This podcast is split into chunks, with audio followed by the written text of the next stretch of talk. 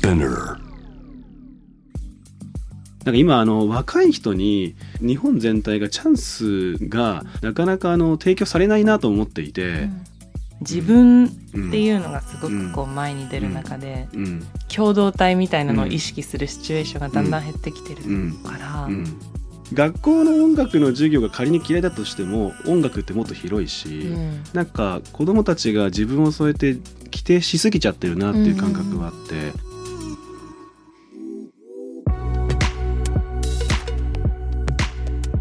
Behind the Change. 社会に変化をもたらしているリーダーたちの活動の裏にあるモチベーション葛藤。取材記事や SNS の文字数内にはまとまらない思いとここだけのお話とは？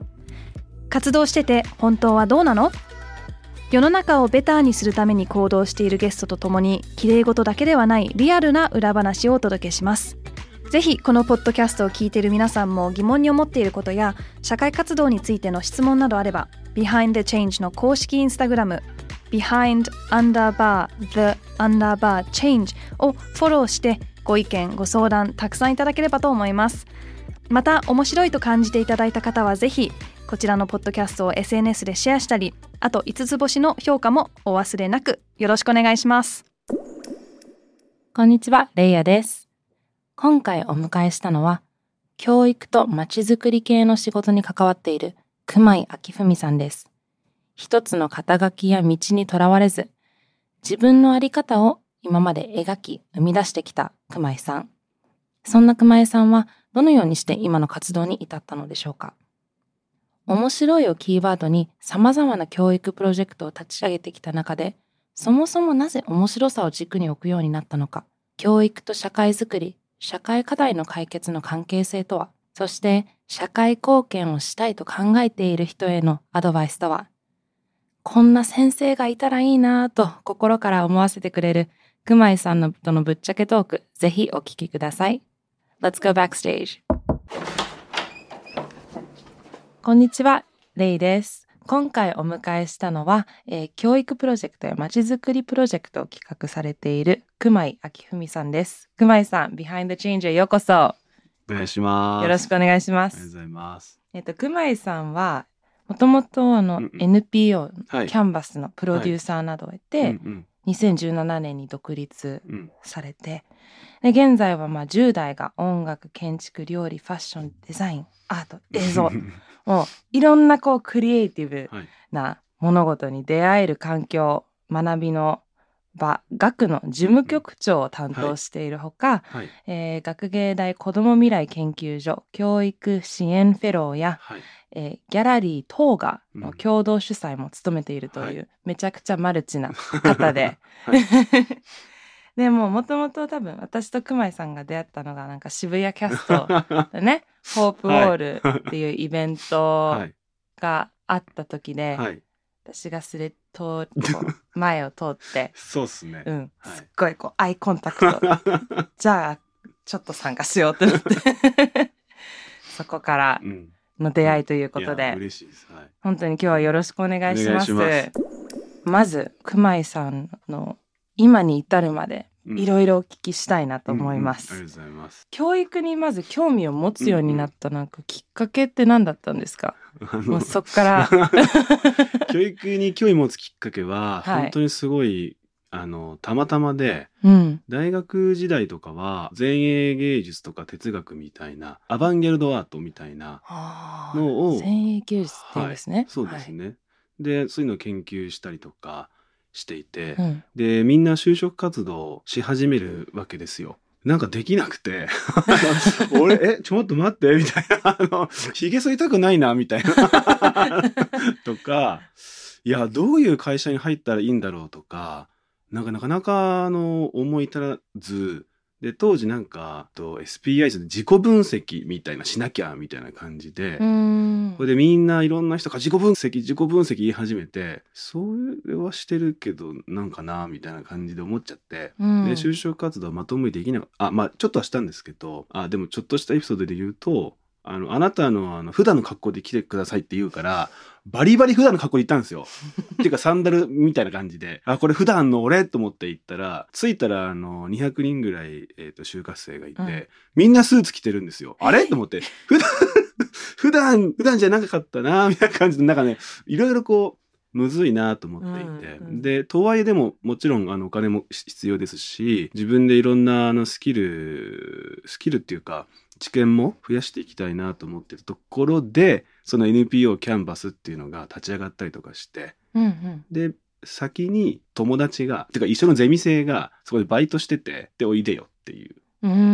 れで行ってその立ち上がりがちょっとこう関わっていったっていう出会いで、はい、先ほどご紹介いただいたキャンバスっていうのは子どもたちの想像力を育むようなワークショップの普及をする、まあ、NPO だったんですけど、だからそこからなんですよ。だ子供とか教育ってすごい興味があって入ったというよりかはへえみたいな感じで、うんうんうん、そしたら面白いなってなってたみたいな感じです。うん、そうなんですね、はい、でもなんかあの就活どうしようみたいなのとか、本当にあるあるですよね。いや、そうなんですよ、ね、うん、えー、で、そのキャンバスに入られてからは、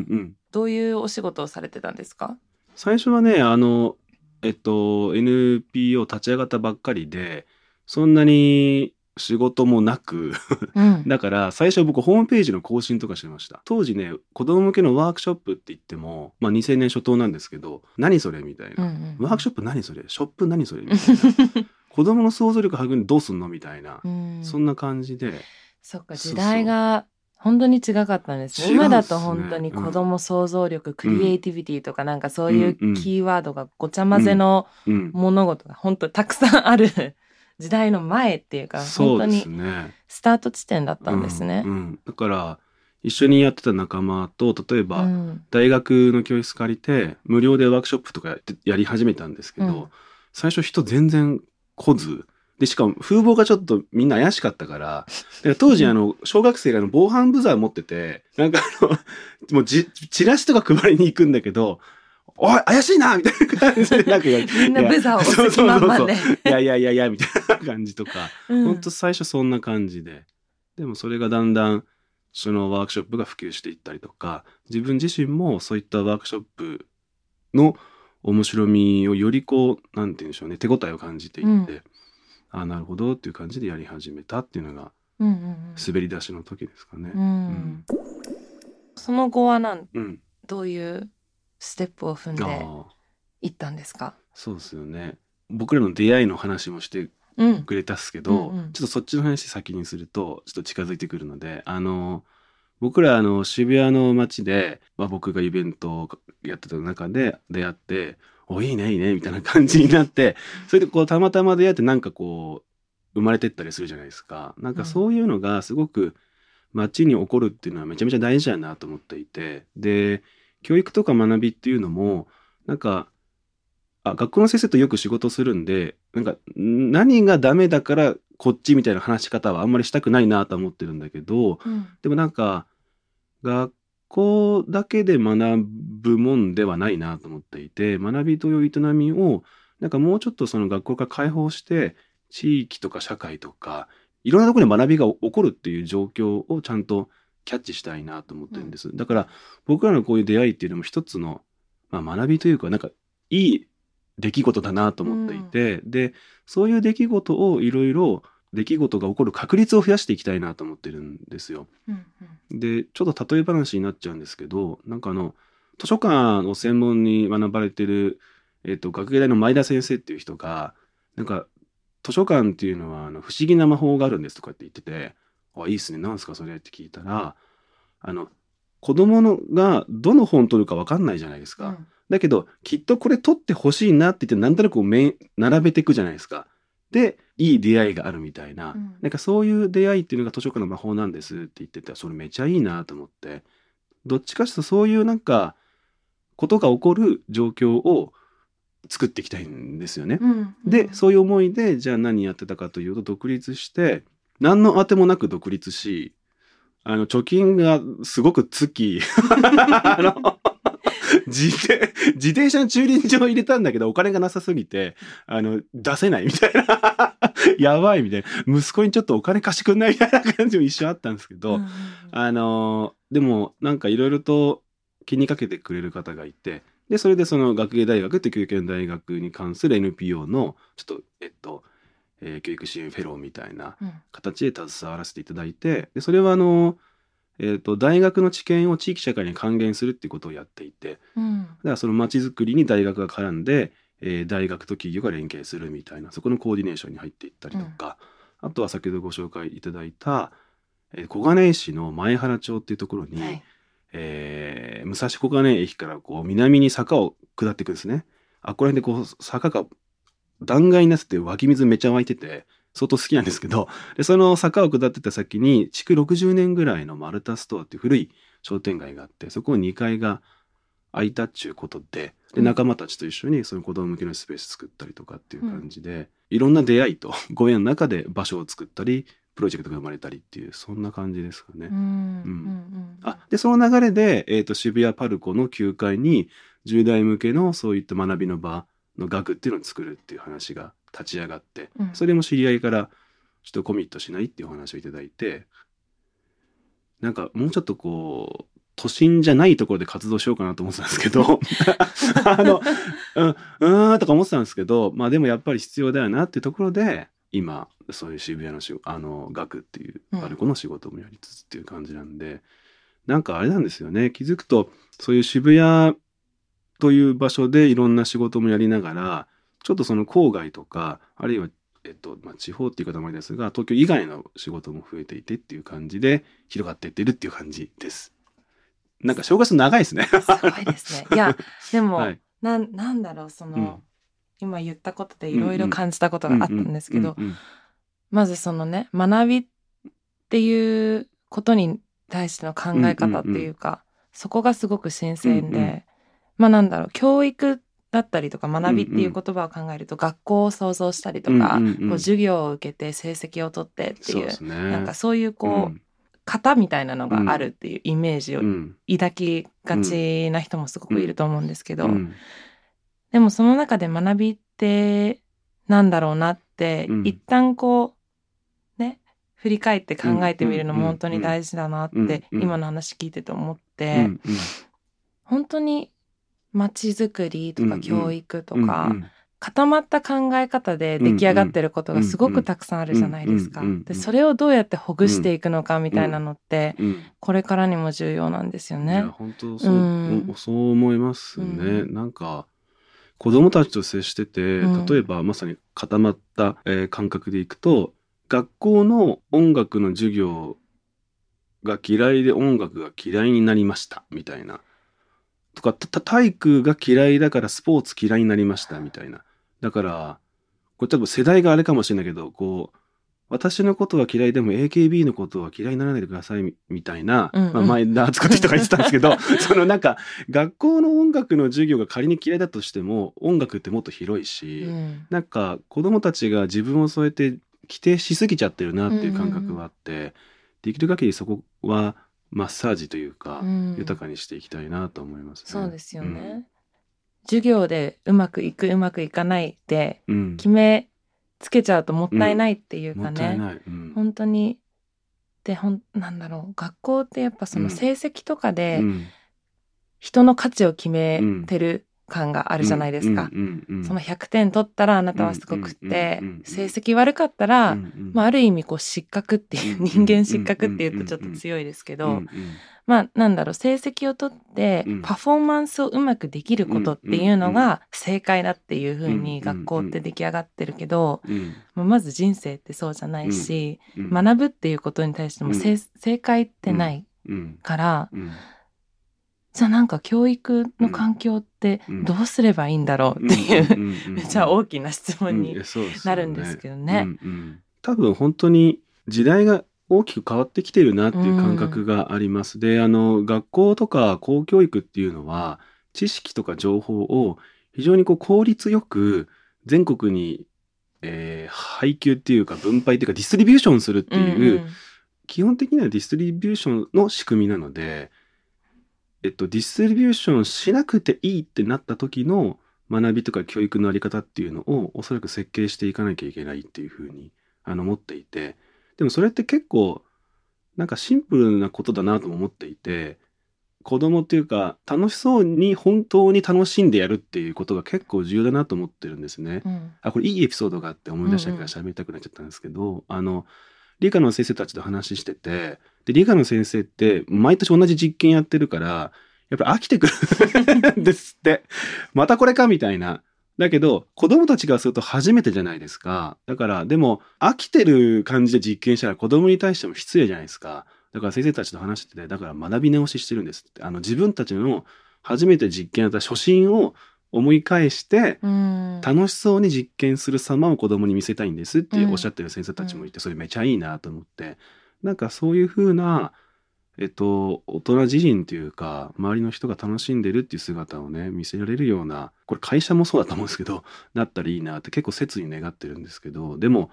このビハインド・ザ・チェンジの番組でも結構印象的なボキャブラリーが結構あるなとか思っていて、うん、 journey って言葉も結構俺印象的に聞いたし、あとは judgment っていう言葉も結構出てくる。うん、はいはい。 judgment されまくってると、うん、なんかそうなっていかないなと思って。そうですよね、周りに自分の行動をねジャッジされされまくりすぎるとだんだんその面白いとか楽しいとか、うん、それじゃない道に進んでいっちゃうんですよね、うん、なんか何も言われないように行動するとか。そうですね、ね、うん、うん、なんかセーフな道を選んでしまうとかね,、はいはいはい。うん。なんか面白いとか楽しいって熊井さんよく言うかも。言う 言うかも確かに。ウェブサイトにも面白いっていうキーワードが何度も書かれていたり、あとなあの前見せてくださった「おもおも」おもはい、おも プロジェクトだったりとか、はいはい、なんかその教育においての面白さだったり、うん、仕事においての面白さとか、うん、またも街っていう環境においての面白さっていうこと、うん、なんかその面白いっていうコンセプト自体なんかちょちょっと深掘りしていきたいなと思ったんですけど熊井さんがなぜなんか面白さとか楽しさを、はいはいその街またはコミュニティにおいて重要なポイントだって思うようになってきたんですか、うんうん、そうですよね。えー、なんかこの番こういう感じで深掘りされるの久々だから なんか新鮮な気持ちになってきた。あのそうですよね。なんかワクワクしてたいなと思ってるんですよ。うん、でなんか肩書きって難しいよねっていうトピックもあったと思うんですけどなんかちょっとまた迂回した話になっちゃうんですけど子供たちにあの将来なりたい像みたいなのを職業名で聞いたりするじゃないですか。うん、何になりたいの？っていうあれだから名詞、うん、で名詞で自分の未来を捉えるのはもちろんいいと思うんですけどなんか将来ワクワクしてたい楽しんでたいみたいなそういう形容詞というか別のその言葉で自分たちの未来をあの定義というか位置づけるような営みがもうちょっとあってもいいんじゃないかなっていうふうにも思っていて。であそうそう。で自分の原体験でいくと今話しながらいろいろ思い出しちゃってきたんだけど あのえっと反抗期の時に中学生とかあの電車に乗るとあの、大人がすごい顔が暗いなと思ったんですよ。僕、あの、自転車通学してたので、うん、高校とかも、あんまり電車乗らないんですけど、電車乗ると、大人顔暗と思って、えー、俺もこの仲間入りすんの？みたいな、ちょっと嫌だな、みたいな感覚がちょっとあって、それであの、でアメリカに高校のなんか制度で、交換留学の制度で、えっ、ー、と、ラッキーなことに受かっていって、でアメリカの路面電車とか乗るとみんな歌ったりしてるじゃないですか。であの運転手さんも、なんかアナウンスとかも歌ったりするじゃないですか。めっちゃいいじゃんと思って。結構それに感銘を受けてそれ以来自分が電車乗る時にあの子供見てるかもしれないからちょっとニヤニヤするっていうような あの一人プロジェクトをそういえばやったことが あってたんですけど、うん、なんかでも疲れた時にパッて見るとめっちゃ俺の顔疲れてるなみたいなこう電車乗りながらね思ったりするんですけどまあそういう感じでなんか子供たち子供たちのためにっていうわけでもないんですけどなんかこの世界に生きてるっていうことをちゃんと喜んでいたいなと思っていてでその喜んでいいんだよっていうような呼び水になるためにも面白いとか楽しいっていうのを、うん、まあ、言うようにはしていてでもなんかもちろんそのね、あの、鳥がカーってこう飛んでる時って、すげえ気持ちよさそうなんだけど、結構あれ筋力使うらしいですね。うん、なんかおな、こう風受けながら同じポーズで固定するっていうのは結構大変そうならしいんですけど、うん、っていう感じで面白さとか楽しさっていうのはももちろんいろいろあるとは思うんですけど、なんかそんな感覚で捉えてますね。うん、本当に新鮮な考え方で、ちょっとインパクト、衝撃受けました。いやまずその名詞で自分をかのことを考える将来のこととか、本当に小さい頃からやっぱり根付いているんですよね。それで大人になっていって、そのよく話す肩書き問題っていうか。そうそうつながってますよね。つながってますよね、ちっちゃい頃からあ先生になるんだとか、もう高校生とかになったら私は医者になるんでみたいな。名詞で話すのに慣れてるとなん、だろう、ライフスタイルで考えて自分の理想を描くっていう時のボキャブラリーがなんかないように感じてしまうっていうか、そういうところでその形容詞で、どういう自分でありたいかっていうか、どういう日常を送りたいかとか、そう考えるのもまた面白いプロジェクトですよね。ね。大事じゃないですかね、うん、しかもなんか一個に絞んなきゃいけないみたいなバイアスあるじゃないですか。だからうちの娘なんかもシンガーソングライターかなんだからかって迷っててどれにしようかな決めなきゃみたいな感じで言ってくるんですけど、いや別に全部良くないみたいなシンガーソングライター兼それこそお医者さん兼料理人でも別によくって誰が決めたのその一個に絞んなきゃみたいな、うん、でも暗黙のそういうあるですよね、うん、だからそれはちょっと切ないっていうか、うん、違和感ありますね。うん。まあ、それもちょっと教育の話に戻ると、えー、っと日本まあ、うん。うん、日本でもそうかな、うん、なんか進路って選ぶじゃないですか、うんうんうん、文系とか理系とか、はい、だはもう体育系の学校に行きますとか、もうその段階で絞らなきゃいけない、何か自分が興味あることを一つに絞って、その分野に進まないといけないっていう決断を、本当に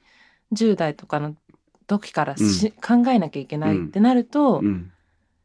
一気にね狭まっちゃいますよね。ですね。一個に絞らなきゃいけなくなるっていうと、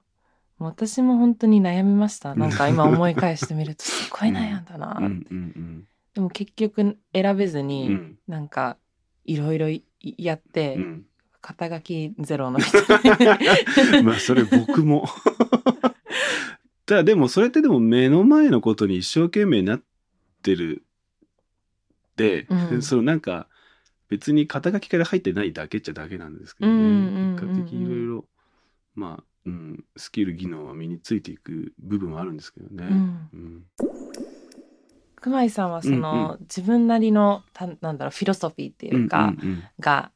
あり、うんうん、でも、まあ、ある意味そのメインストリームな考え方っていうか、うんうん、とちょっと違う線を言ってるじゃないですか。うんうん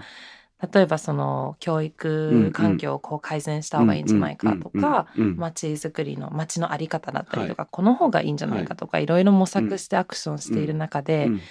あの反対されることとか、うん、なんだろう周りからそれこそさっき言ってたジャッジメントっていうか、そういうことを経験することありますか、ありますね。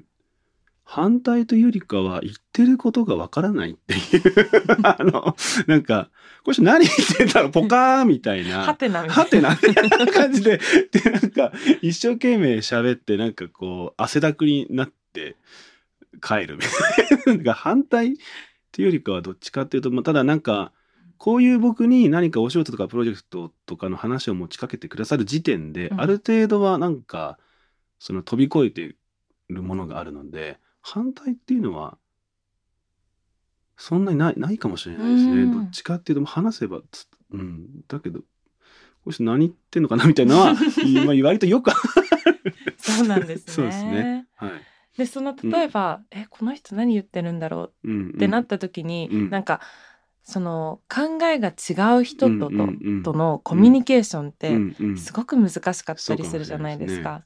なんかどうやって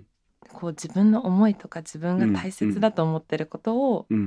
えっ、とまだそれをと共感共感はしてるかもしれないけど100%理解し,、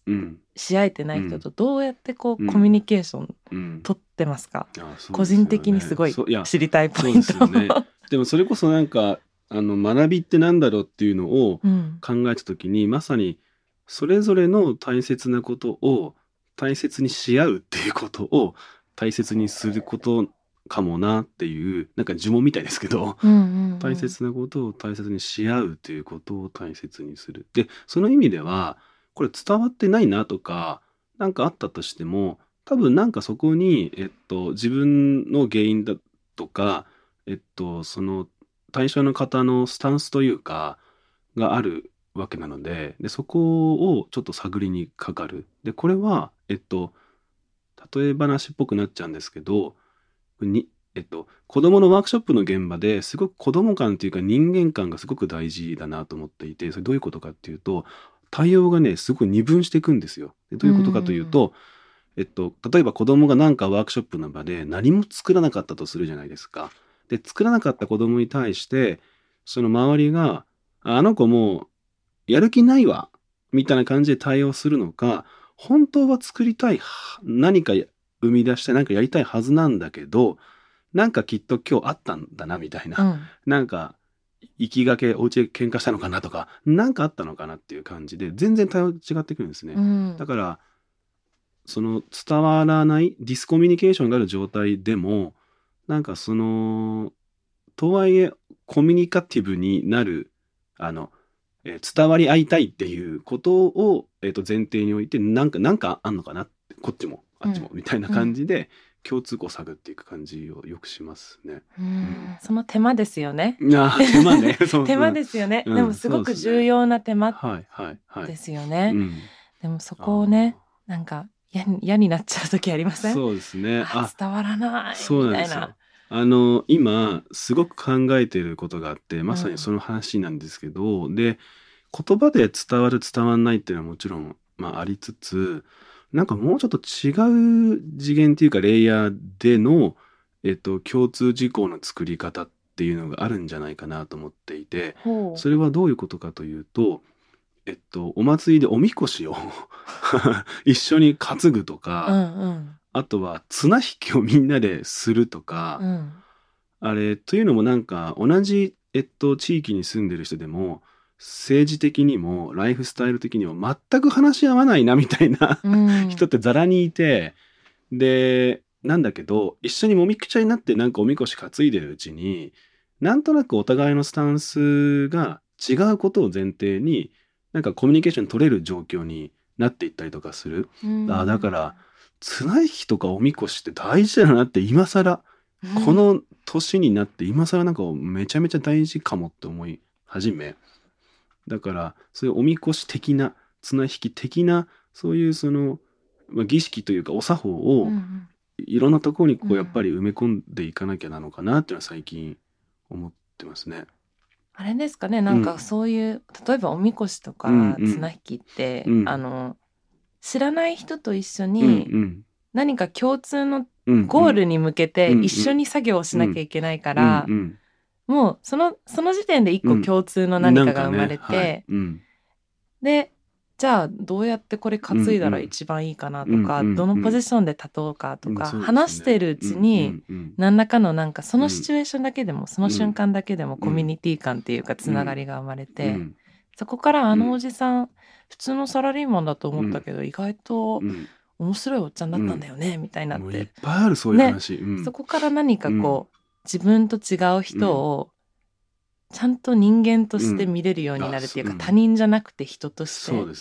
見れるようになるとか、なんかそういう化学反応なんですかね。はいおみこしやったことないけどやりたいな。いや、そう、実は俺も担いだことほぼないんですけど。一回もない。ないですよね。上半身筋肉なさすぎて、多分担げないと思います。痛いみたいな。多分担げないと思うんですけど。あれはね、もうみんなで担いだら、なんなら一人、二、三人ぶら下がっても大丈夫っていう。あ、そうなんですね。そうそうそうちゃんとそういう物理みたいなのが出来上がってる。出来上がってる。よくできてるなさすがおみこし。息を合わせてね。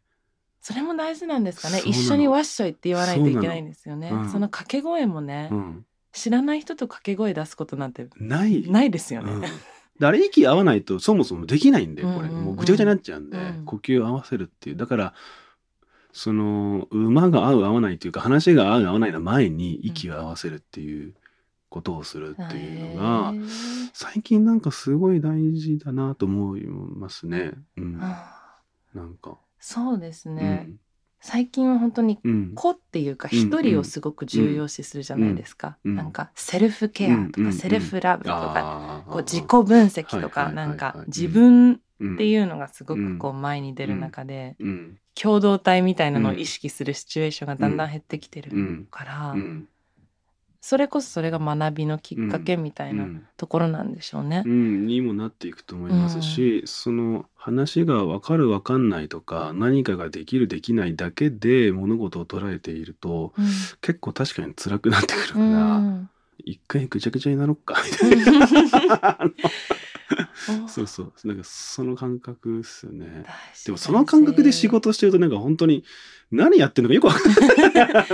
わかりなくわからなくなります？そうそうですねなんか、うん、これ何やってたんだっけって感じになりますけど、でもあのあんまり普段確かに人に話さないですけど本音ではずっとそういうことを思ってますでもね心の中ではこれ見越しだなと思ってるけど一緒にやる人たちにこれみこしですとはなんか なんかなんかこう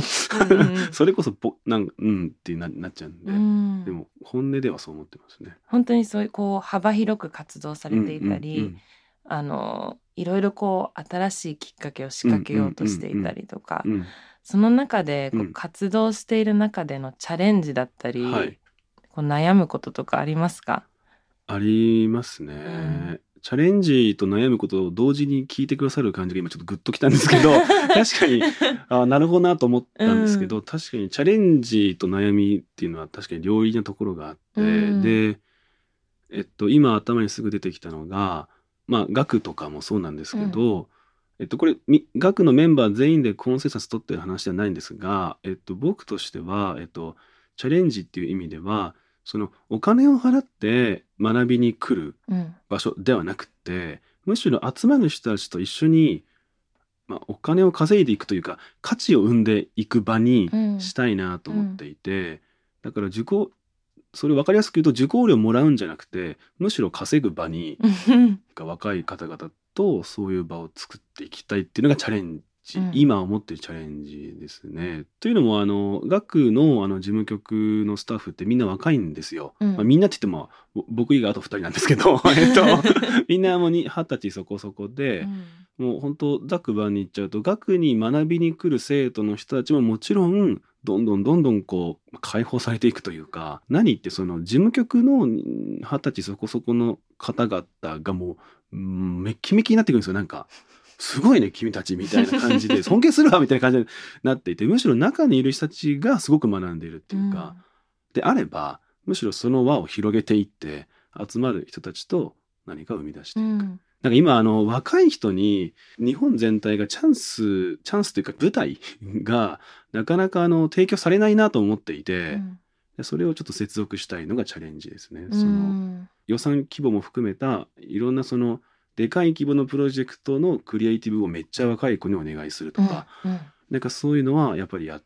やりたい。そうですね。はい。で困りごととしては大変それ。シンプルに大変だってもういろいろ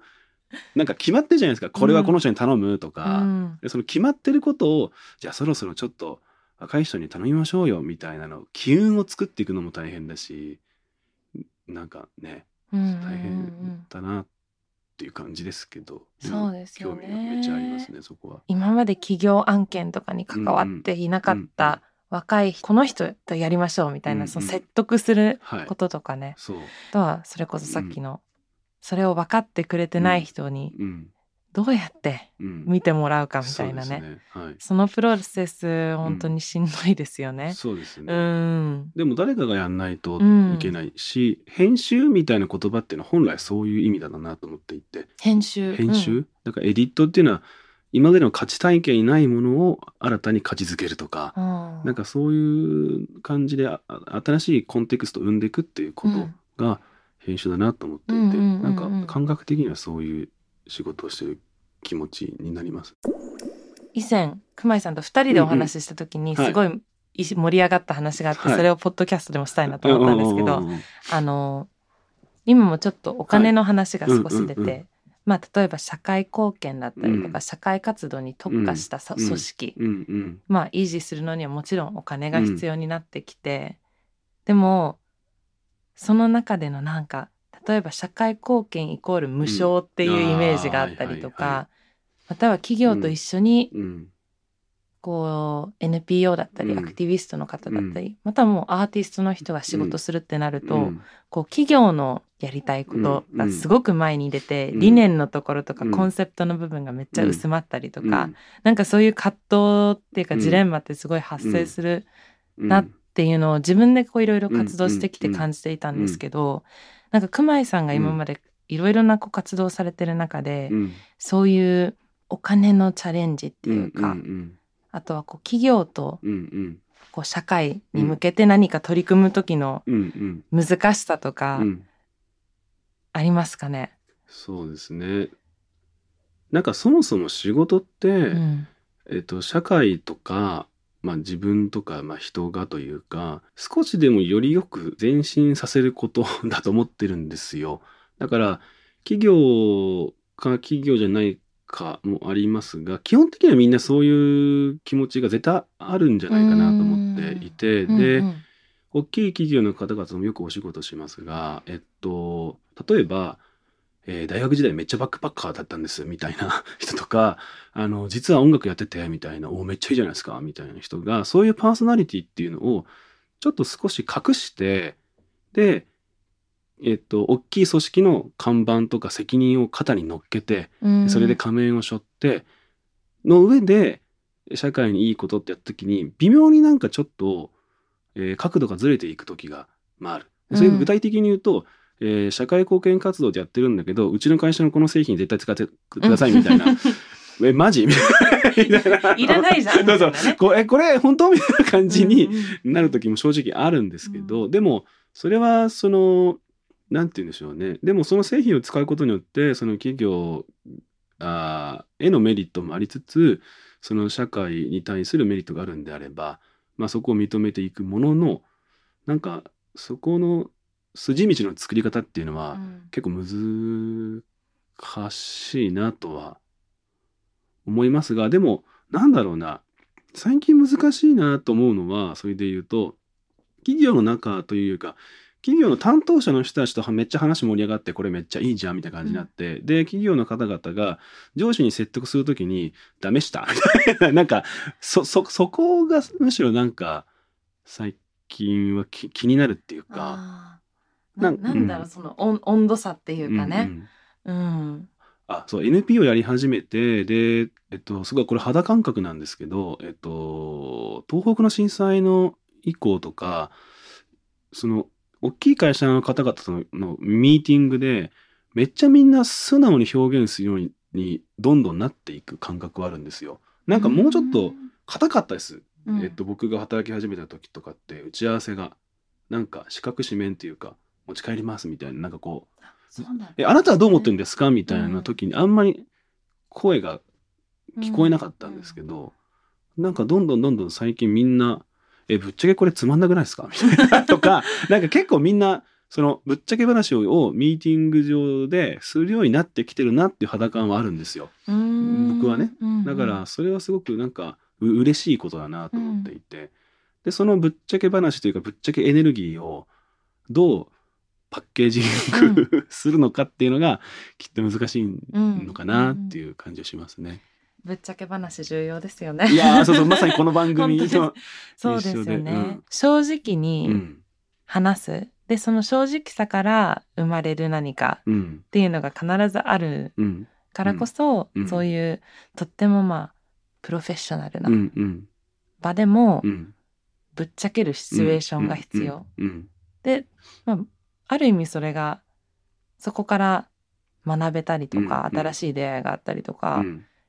または正直に言ってみたところ、うん、あみんな同じこと問題視してたんだなとか、あね、あこれみんな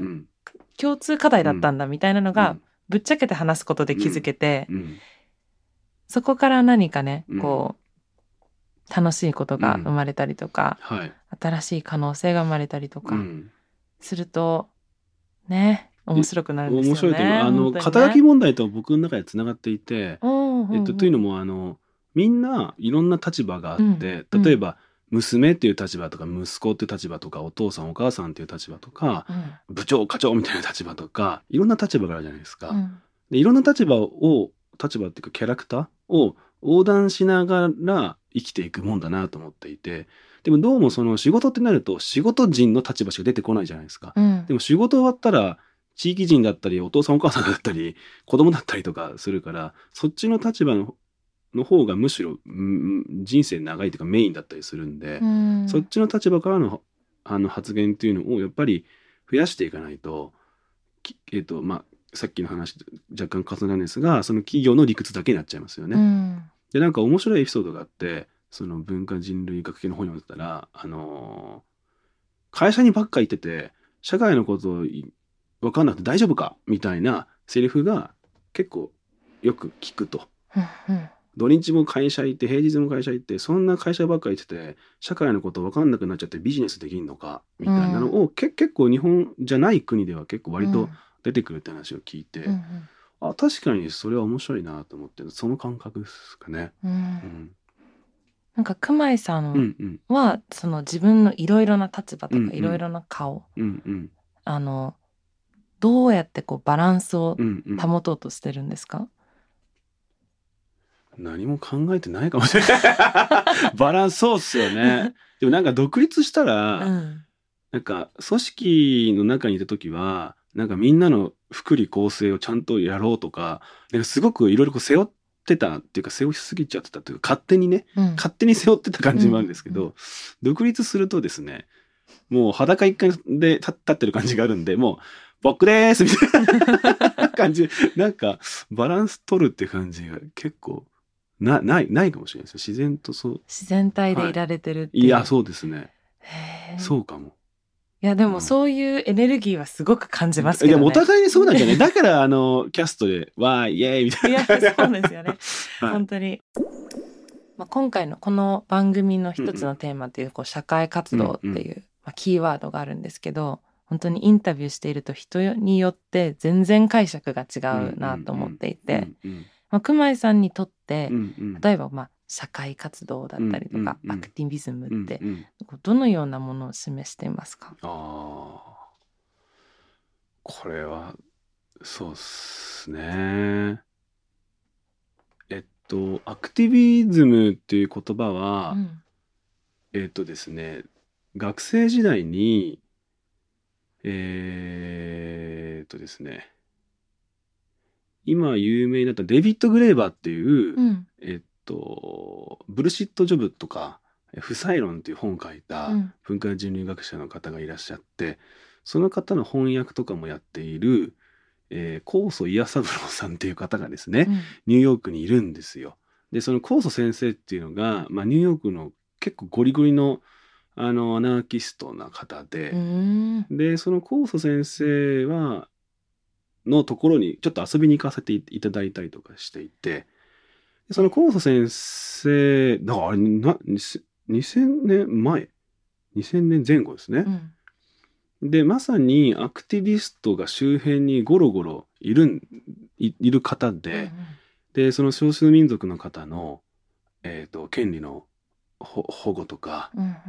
あいろいろやってる方なんですよ。で僕の中でアクティビズムアクティビストっていうのはまさに高祖先生もう具体的にもう高祖先生とその仲間たちみたいな。であのこれちょっと話があれかもしれないまあだからあのウォール・ストリートであの、えっと「We are 99%」みたいな、うんうん、あのとやってた連中とかも、うん、まあ、微妙にこうなんか顔な、ね、浮か浮かぶというか、うんうん、その高祖先生周辺の人のね顔が浮かぶんですけどだからそのいう感じですかね。だから僕の若い時って、その反原発の運動とか含めて、えっ、ー、と、デモ、それこそ楽しくっていう話につながるんですけど、いろんな批判もあったけど、えっ、ー、と、デモ、デモンストレーションにバンド持ち込んで、音楽めちゃめちゃ書き鳴らしながら、えー、デモンストレーションするみたいなで、そういう世代なんですよ。だから僕の中でのアクティビズムっていうのは、ね、本当そういうイメージです。でで今それがどんどんまあシールズが出てきたりとかいろんな人たちが出てきてるじゃないですか。でいろいろなんかみんないろいろ言うじゃないですか。いろいろ言うんだけど少なくとも何かしら前進させようっていうそのなんかエネルギーっていうのは僕は社会に絶対必要だなと思っていてでそれをアクティビストっていう自称するかしないかを置いといてなんかその流れで見てますね。うん、あなんかちょっとうんそうですね。うわコース先生に会いたくなってきたみたいな現地的かな？みたいな。調べてみます。あそうですね。あの本も出されてます。うん、えっとはい署名が出ないですけど、うんすごいすごい方ですね。でもその、うん、社会を前進させたいっていう意欲っていうか、それがまあアクティビズムの中社会活動の中ですごい重要っていう中で、うん、なんか熊井さんは自分の活動とか、まあ来今までの人生を、はい、例えば社会活動だったり、そういうなんだろう部類っていうか、カテゴリーの中で考えてますか、それともまた違うこう 違うなんだろう熊井さん ジャーニーっていうか熊井さんの道っていうのがああると思いますか？すごい今日のこの番組なかなかそうですよね。あのその いやなんかその自分の世代でいろんな物事が起こった時に僕は自分で参加するものもあればちょっとなんか傍観しちゃうところもあったんですよ。でなんか変に冷静になりすぎちゃうというか、まあ、引いちゃうところもあってとはいえすごく共感してるところもあるんですね。うん、でちょっと少しまた比喩的な話になっちゃうんですけどなんか最近思うのはえっと薬膳料理みたいな感じが僕好きなんですね。うんうん、美味しいって食べてるうちにあれなんかお腹の調子良くなっちゃったみたいな なんかえっと何かより良くしていく時っていうのはいろんなアプローチがあるかなと思っていてこれ薬ですよって言って、うん。薬をガー飲むの飲んでもらうっていうか自分も飲むっていうパターンもあれば薬膳料理的になんか楽しくやっていくうちにあれみたいな感じ、うん、で僕としてはその薬膳料理的なアプローチが好きなのでそうすると「はい皆さん私は社会活動やっております」って言わずに あの結果的になんかちょっと少しでもそういう結果が出てくるみたいな感じをあの実は僕としては思ってますね。うん、今回のエピソード、名言特集です、ね、薬膳料理。それもまた薬膳スタイルみたいなのも 今回の名言かもしれない。いや俺はジャーニー結構受け取ってるんであ俺もこれジャーニーだなと思ってますけど、うん。はい、そうですよね。いろいろなアプローチのやり方があって、うん、まあそれこそデモに参加して、うん、こうともうこの場で、こう私はこう考えてますって言って発言し、うん、こうすごく直接ね、はい、抗議するっていうアプローチもあれば、うん、例えば企業の一環で CSR,、CSR の部署の中でやるっていうアプローチもあれば、熊井さん的なアプローチもあるし、アートを通してとか、本当に正しい方法っていうのはないんですよね。多分その人なりの正しいっていうか、っていうのがあるのかなって今の話を聞いてて本当改めて思いました。まあ、そんな熊井さんがなんか夢見る理想の社会ってどんな感じですか、う。ん、薬膳料理社会って。理想な社会。そうですよね。理想な社会ってどういう感じなんですかね？薬膳料理みたいな話っていうのはこれ方法の話じゃないですか、うん、でその目的の話つまりどういう社会にしたいかっていう目的の話って目的ってなんでこんなに語りづらいんだろうみたいな感覚があって、常にこの語り損ねる感じがあるんですよ。まあ世界平和かなみたいな感じなんですけど でもそれ世界平和かな終了で終わらしちゃっていいのかっていうのももちろんあってでも本当に平和な状態でもじゃあ平和な状態って何だろうっていうのがまた難しくなってくるけど、うん、うんでもなんか俺これちょっとうまく言えないんですけどあの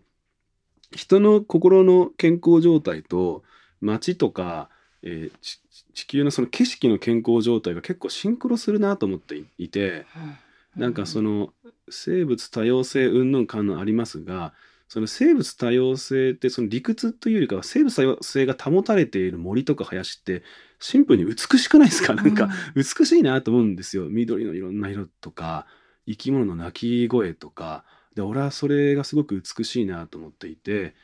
でその美しさはおそらく調和が保たれてたりとかいろんなあの物事があると思うんですけどあだから美しくない時って絶対なんかあのななんか腐っちゃったりとかなんかそのよどんでたりするんですけど、うん、その美しい時ってなんかもっとコンディションが違うっていうか、うん、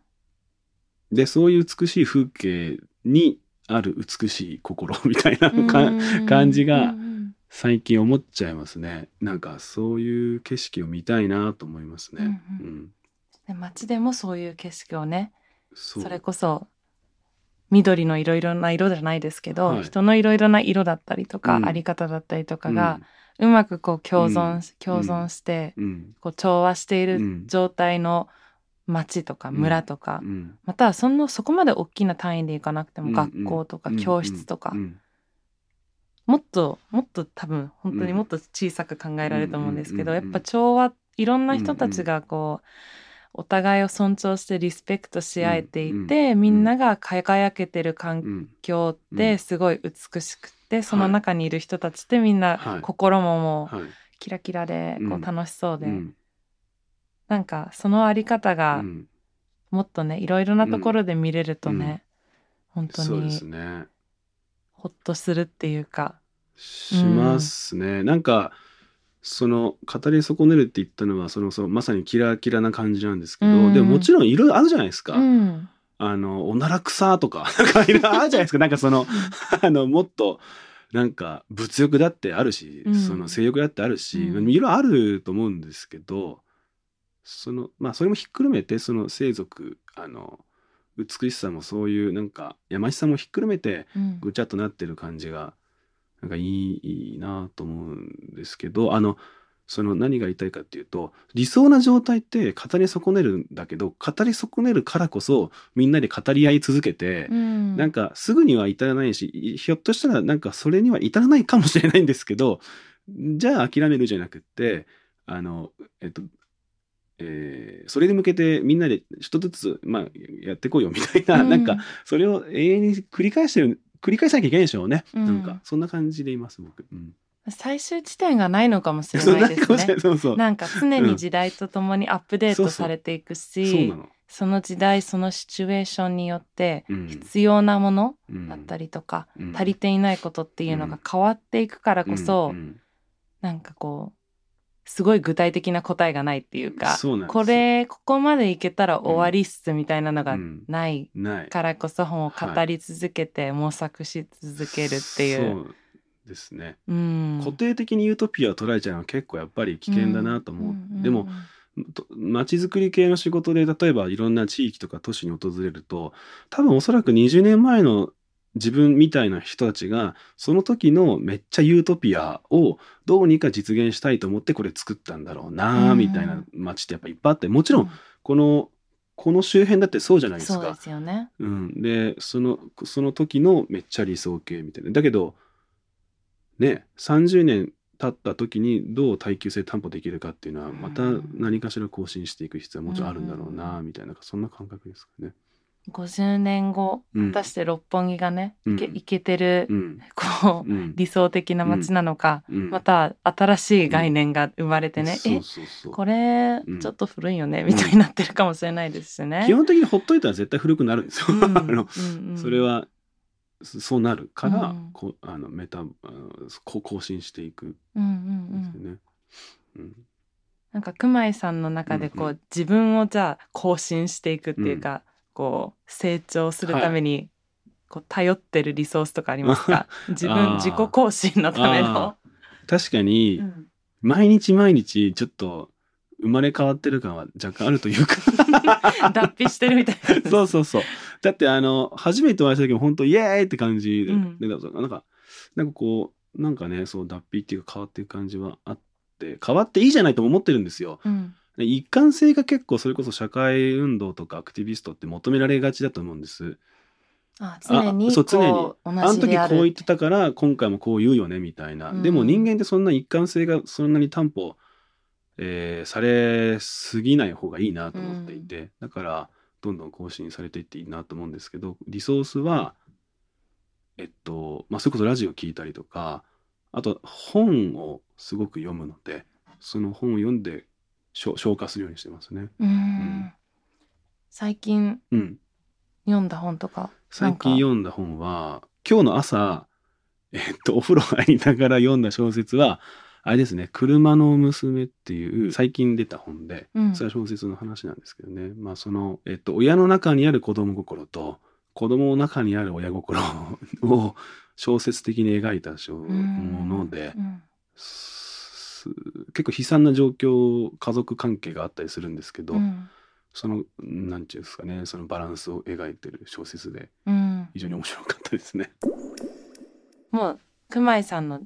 ご自身の活動に直接関係していなくてもいいので、うんうん、今一番ハマっているもの皆さんにおすすめしたいものをご紹介ください。何でもいいです。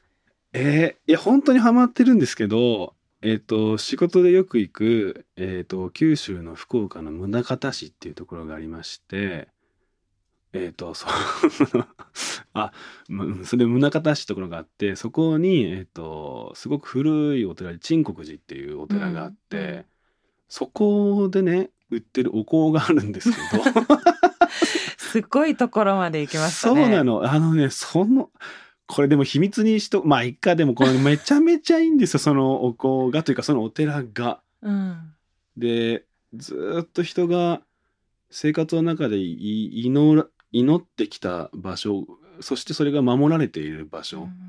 なんだなっていう感じがあってそこのお香がすごくいいお香で 毎日それを炊くっていうのを多分レーザーあのコーヒー入れると同じような感じで、スッとこう炊くっていうのがお香大好きなんです。よね私もあちょっと今度あの多分ネットとかあそうネットにない情報っていっぱいあってね、うん、で今度ぜひじゃあちょっとお渡ししたい。ありがとうございます。てかい行ってくるかもしれないです。えじゃじゃ ご案内するってば。行きましょう。ご案内するってば。お寺大好きなんで、はい、本当ですか？うん。すごいお寺大好きです。すごい占い師に言われたんですよ、うんうん、お寺に通ってくださいって、うん、あそうですか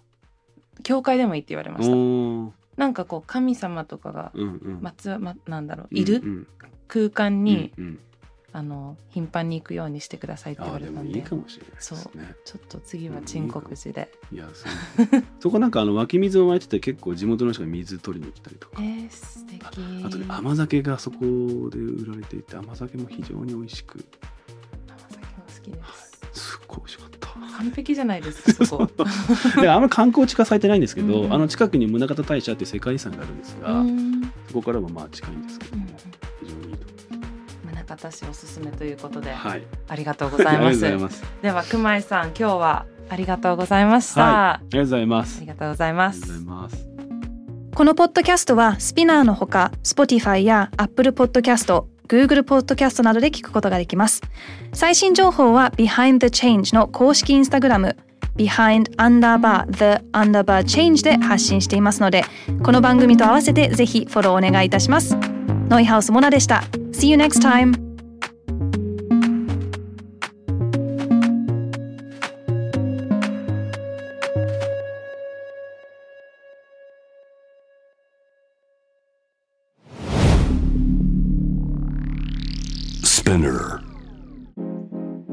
界で今起きていることをおよそ4分でチェックしましょう。ケリーアンです。